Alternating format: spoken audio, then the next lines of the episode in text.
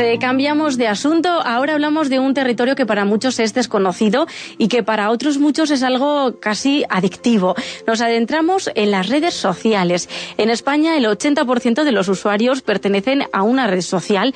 Son casi 8 millones de internautas los que usan ya Facebook, 7 los que están en Twenty y otros tantos los que se han sumado a Twitter, del que, del que el, nuestro, nuestro país es el tercero en tener más usuarios de todo el mundo. Se trata sin duda de un fenómeno planetario al que nuestra ciudad, claro, no es ajeno. De hecho, en la noche de ayer, Lorca vivió su primer encuentro tuitero, una reunión de usuarios de redes sociales de Twitter y Facebook, sobre todo en el que compartieron su experiencia y los diferentes usos que les dan en su trabajo, en sus negocios, en su tiempo libre o en su vida privada, ¿por qué no? Allí estuvo nuestro compañero Lázaro Jiménez. Ayer Lorca vivió su primer encuentro de tuiteros, es decir, de usuarios de Twitter de toda la comarca del Guadalentín, y usando el mismo lenguaje, podemos decir que eran 22 followers. Y lo que son las cosas y las nuevas tecnologías, gracias a la emisión en directo a través de Internet, otras ocho personas se sumaron a esta reunión online sin precedentes en nuestra ciudad.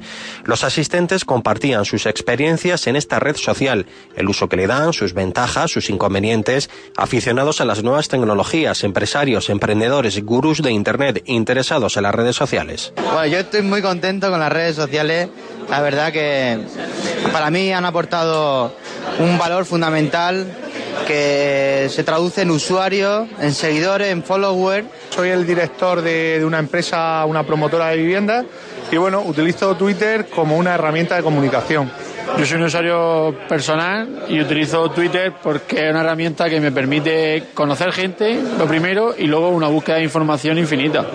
Eh, bueno, yo lo utilizo básicamente para comunicarme con mis amigos, para buscar información y para dar información también a, otro, a otras personas que la necesiten, claro, evidentemente.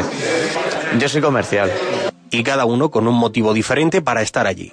Eh, ahora mismo no hay mucho, no hay mucha gente que tenga presencia en Twitter y bueno, eh, no lo utilizo como comunicación con clientes, sino con compañeros de compañeros de asociación. Eh, pertenezco a AG Guadalentín y bueno, hay mucha gente de aquí de Lorca que tiene. Sobre todo por la búsqueda de información que he encontrado en Twitter. ¿A qué te dediques? Pues soy ingeniero agrícola y trabajo en un estudio de topografía e ingeniería en general. Y tengo que buscar cualquier cosa eh, y lo busco antes en Twitter que en Google. Iniciativas parecidas hemos encontrado en Murcia, donde también suelen ser periódicas este tipo de reuniones de usuarios de Twitter, que comparten además su presencia en otras redes sociales como Facebook. En los últimos meses, el número de usuarios de Twitter se ha disparado en España, donde solo el 63% de los tuiteros se ha dado de alta en el último año. Así, ya en todo el mundo, son 69 millones de internautas los que están en esta red social, además de los 55 que lo hacen en Facebook.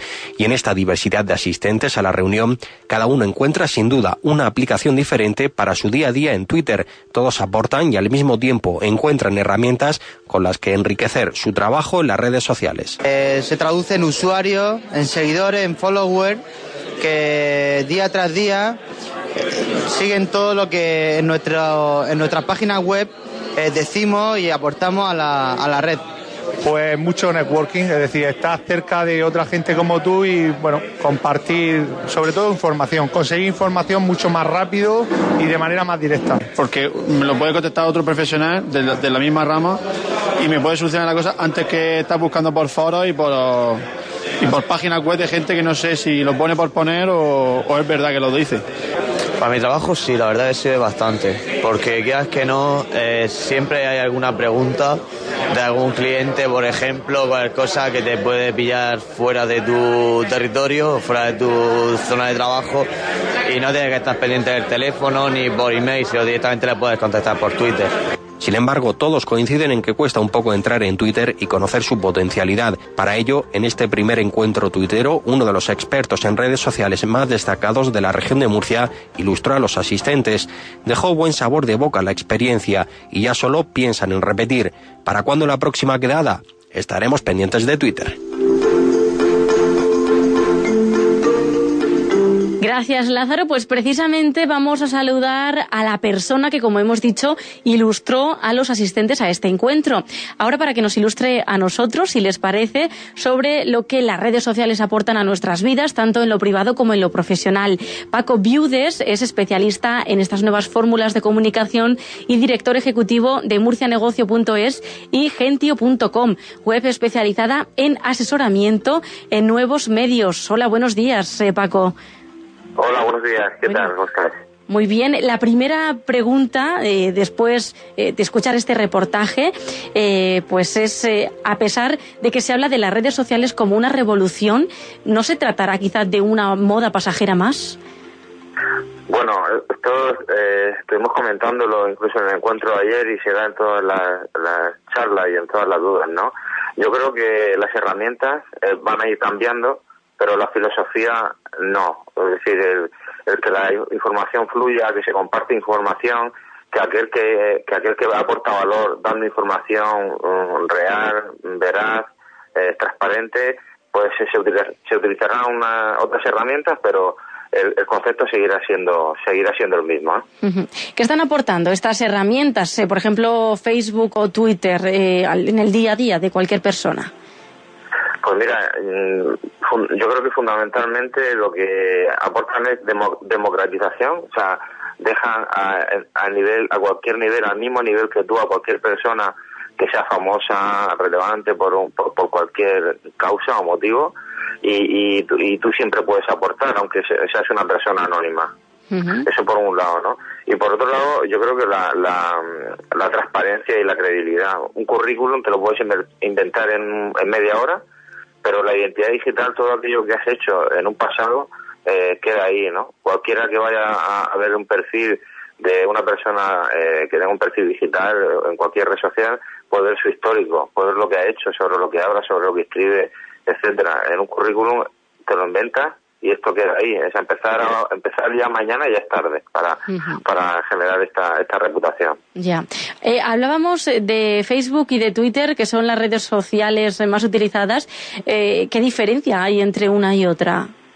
Bueno, la, la diferencia más sustancial es que Facebook es un eh, repositorio de, de, documentación y de material. O sea, si tú quieres ver, las fotos de un amigo, vas y las ves.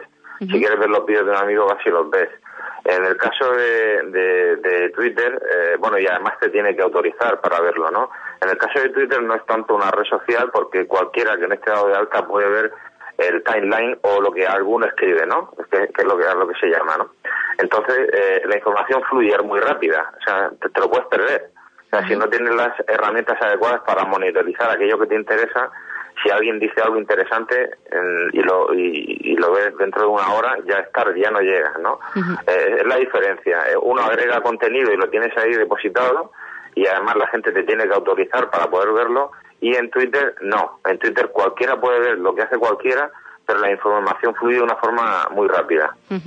Bueno, eh, en todo caso sí que se ha vivido un auténtico boom, aunque hay muchas personas que, recelan eh, de este tipo de redes sociales pues, por cuestiones de privacidad o por desconfianza. ¿Hay motivo para estar intranquilo o receloso o hay que superar eh, estos prejuicios? Yo creo que hay que superarlo y sobre todo con, con un poquito de, de saber qué es lo que puedes poner. Nada más que lo que no harías en el mundo real o en el mundo offline, ¿no? Es decir, un poco de sentido común. Aquello que no harías en el sentido común, dándole una tarjeta, el número de, tarjeta de, crédito a alguien, pues no lo puedes hacer en el mundo online, ¿no? Mm. Eh, hay que tener, yo siempre le digo que hay que tener una estrategia para todas las redes sociales, llámese para ocio o llámese profesionalmente.